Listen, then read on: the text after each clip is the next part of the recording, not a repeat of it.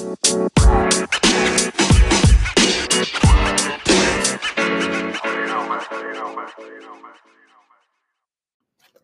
い、鎌倉 SN ラジオ、今日もよろしくお願いします。よろしくお願いします。よろずです。はい。です。やー、最近にょ、最近にょって言っちゃった。最近の、どうした？最近、いや、あの今ちょっと、諸事情あって滑舌がね、悪いんで、にょってなったんですけど、最近の Yahoo ニュースでも出てたんですけど、とある芸術祭のはい。アート作品が壊されてしまったと。えー、なんかものすごく好きな作品だったんで、ショックで。今回僕も驚いたのは、うん。なんかこの事件を機に、はみんなが好きだっていうその愛がい。うん。いろんなところでこう、ツイッターとかで出てて、そうね。愛されてた作品だったんだなと。うん。なんか、この人の作品、桑久保亮太さんね。ふっとね、あれ、あの作品がひ一巡する間は。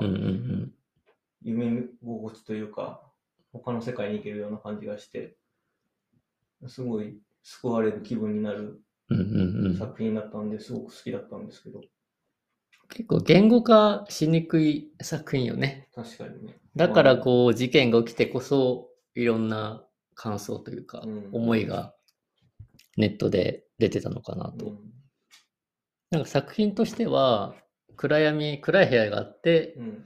そこに豆電気、LED か。LED の点光源。多分ね、豆電球だと。豆電球だったかなあんな拡散してないか。うん、拡散しないから。点光源の豆電球がついた電車が走ってんだよね。そうちょっと周りに猫が今日いるんですけど、それが走ってて、暗い部屋だから影ができるんだよね、その光によって。できますね。で、その電車が、まあ、こう、ぐるっと一周回ってる周りに、いろんなものが置いてあって、うん。その影ができてて、それがあったかも、一つの街というかね、うん。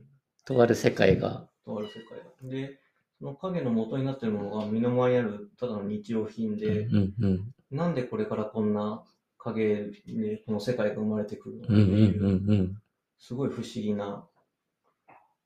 そうね。うん。あれは実実際はまあ暗い部屋だから何が置いてあるかって鑑賞者の人は分かんないんですけど、あ、ほんとほんと結構。分かった、うん。あ、結構でもその今回壊されたのが十日町っていう新潟県にあるやつで、結構農機具とかうんが多かったんだよね、地元のものでね、うん地元の人にもらった。うんで、まあ結構確かにあれ普段布団本当に生活してる生活道具なので、そこからあんだけいろんな雰囲気というかね、うん。世界が見えたのはいい作品で面白いよね。まあで、そんなの壊すなと。そう。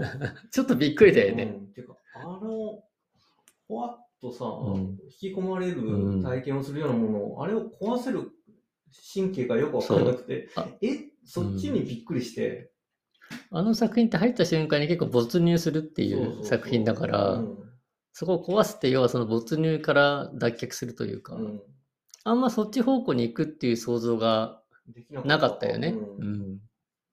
まあもちろん壊そうと思えばうんね、壊せる作品だけど、まあね簡単に蹴散らせるから。うん、すごいそのか没入から脱却しようとするそのかその感覚がある意味すごい、まあ、新変に言うと新鮮なんだけど、そう、そうだよね。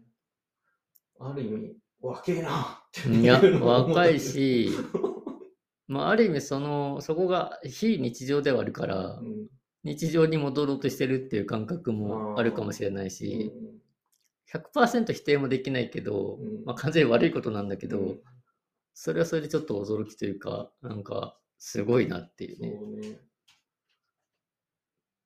でも作家さんのステートメント出てたのあ、は。うんあすごくいいことを言ってたね。そう。余計好きになった。うん、なんかまあ壊してしまうのはもうしょうがないし、壊れてしまったものはしょうがなくて、まあ唯一の救いは作家がいて、うん作品を復旧できると。うんで、まあ当然その壊した人が何らかの感情を持って、そういった行為に至ってしまったんだけど、それをた叩くんではなくて、その原因に向き合うべきなんじゃないかっていうようなことを言ってて、まあアーティストとしてはもう100点満点の、ね。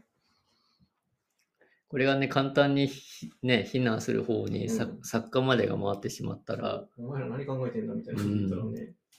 もう本当にね、今の世の中、すぐにね、あの実名も暴かれる世界だから、うん。その彼の将来も危ういしねう、ん。ちょっといろんな意味で。いや、でもなんか、そう、ネットで結構いろんなコメントとかも出たんだけど、これ僕も、あの、実は、う内側の人間でもあったので、そうね。うん。作品にフェンスがあったって書いてあったんだけど、うん。まあ実際あるんだけどさ、正直高さ30センチぐらいのうん。フェンスなんで、これ子供も見るからう、ん。あんま高いフェンスできないし、フェンスの影になっちゃうから、うん。作品上もフェンスといってももうほぼ飾りみたいな。あれだよね、この日本家屋のさ、うんうん。あの、そう襖にさ、貼られた封、あの紙のさ、紙紙うん紙のお札でさ、うんうん封印の封っていそう。ね。ああいう感じの、結界みたいなねそうそうそ。うどっちかっていうとおまじない的な。いや、あんなもん、襖ビッてやればすぐ開くわ、みたいな。だけどそこに印があるから、うんうん。ちゃんとして、それが結界というか防御壁とフはいはいェンスとして機能しますよっていう、そういうフェンスだよね。神社における鳥居的あなそう。そううそうそうんまあ、ある意味誰でも破れるっていうのはね、うんその通りだけど。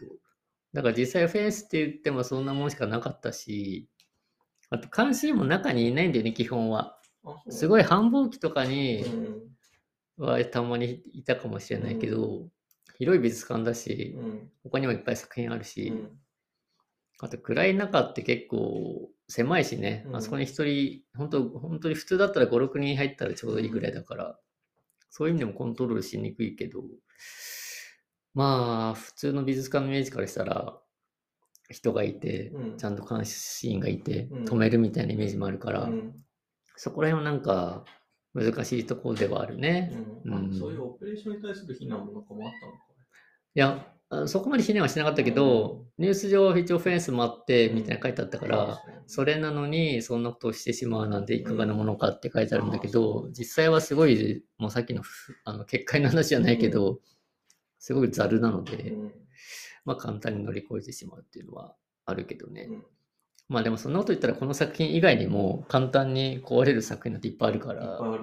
まあ今回もう一個カールステン・ニコライの作品もやられちゃったんだけど、もう一つの、ニコライはほら、あの、音？音ですね、うん音を視覚化するっていう作品で、た。うん。超音波が出てるんだよね、2箇所から。うん。で、普通は聞こえ、まあ、人間聞こえない音なんだけど、実際は波紋じゃないですか、波じゃないですか。うん。でそこに水面があって、うん。人間は聞こえないんだけど、波紋が見出てて、その波紋が反射して、まあ、正面に見えるみたいな感じで、まあ、音が視覚化される作品なんだけど、うん。それもなんか音が出てるところはすごいパイプみたいな感じで、簡単に曲げられちゃうんだよね。うん。まあ、さ触れちゃうし。うん。で、壊されたらしいんだけど、うん。まあ、これは過去ね、何回も曲げられてたんで、まあ、なんか曲げたくなる何かがあるのかもしれないね。う。ん、。まあね、曲げたくなるし、実際何か、何が起きてるか分かんないから、うん。触りたくなるんだよね。だから難しい。美術館のこの簡単さと難しさ、理解しにくさのうん。バランスというか、うん。説明のどこまで説明するかみたいなバランスというか、そこら辺が難しい作品ではあるけど、そういやーでもね、この桑久保さんにちょっとでも期待はしたいですね。これをだ復旧するとして、うん。そのまま復旧しても面白くないから、うん。あと、まあ、農機具なんてもう結構ないものもあると思うのか、あるし、その代わりになんか新しいアップデートみたいなのがあるかもしれないし、もう多分そ本人もそのまま復旧しても面白くないと思ってるだろうから、ね、そのうち、まあ、どれぐらいかかるかわかんないけど、うん。まあ、新しくなった、なるべきロスト、ロストナンバー6っていう作品だけど、期待したいなと。そうですね。いやいや、いい作品なんでね、これはいつか。まあでも、いろんなところで何回かやってる作品だけど、うん多分高級的に展示してるのはこの新潟のうん美術館だと思うので、機会があればぜひということで。そうですね。はい。新作を見に行きたいですね。はい。大地の芸術祭も今年やってますからね。春、夏、秋でやってるらしいんで、そうすごいな。今まで夏だけだったのに、コロナで空いたから。火曜、水曜は休みだけど、それ以外は基本やってるっていうスタンスで、ちょっとね、いつ行くべきなんだっていう感じだけど、ちょっとね、私も時間があれば訪れたいなと思います。はい。以上で今回はありがとうございますあり。がとうございます。